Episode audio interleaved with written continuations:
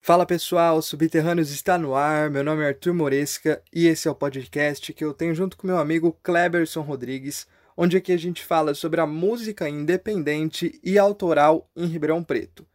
No episódio de hoje eu vou falar sobre o álbum de uma banda muito especial aqui em Ribeirão que eu particularmente gosto muito, que é a Chavala Talhada. O trabalho que eu vou descrever aqui é o Árida, o álbum deles lançado em 2015, que também eu gosto bastante. Para a gente entender um pouco mais sobre esse álbum, acho importante também a gente falar um pouco sobre a banda.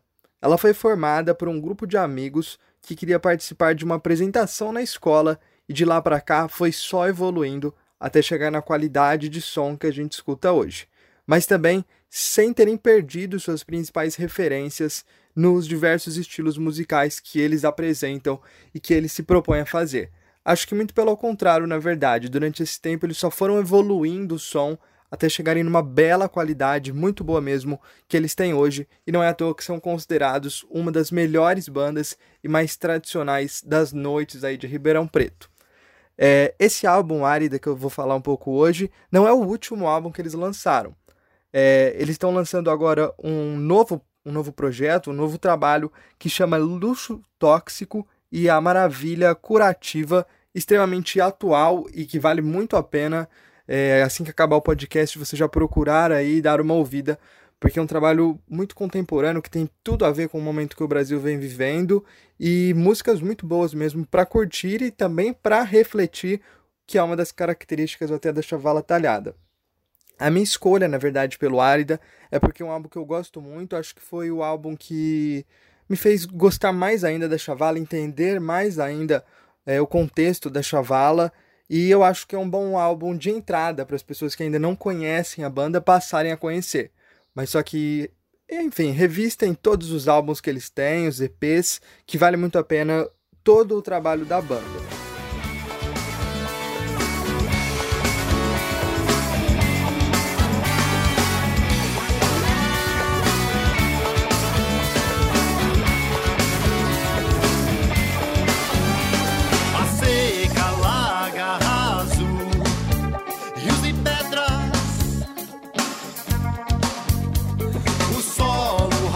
Carne viva. Consome sangue seco, caldo de saliva.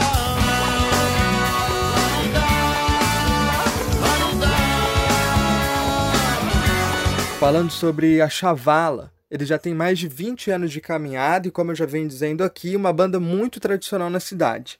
Claro que durante esse tempo o grupo passou por algumas mudanças em sua composição, mas só que sempre mantendo as boas referências no rock, no reggae, no rap, em qualquer outro estilo onde haja artistas talentosos. Eles trazem isso e eles mesmos é, dizem isso, né? Que é difícil rotular. Eu mesmo já gravei um vídeo em que citei a Chavala Talhada e a gente fala, é difícil rotulá-los em um, em um estilo apenas. No próprio Árida mesmo, a gente encontra vários várias ramificações. Cada música tende a puxar um pouquinho para cada estilo musical.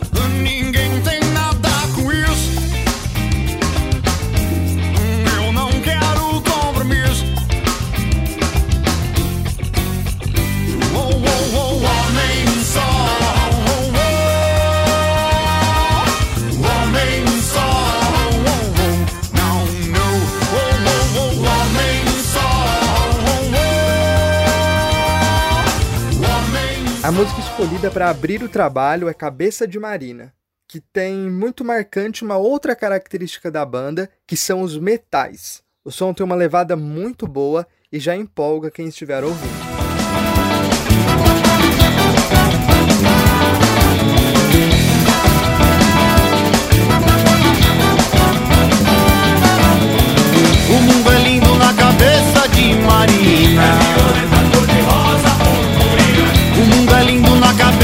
de Marina.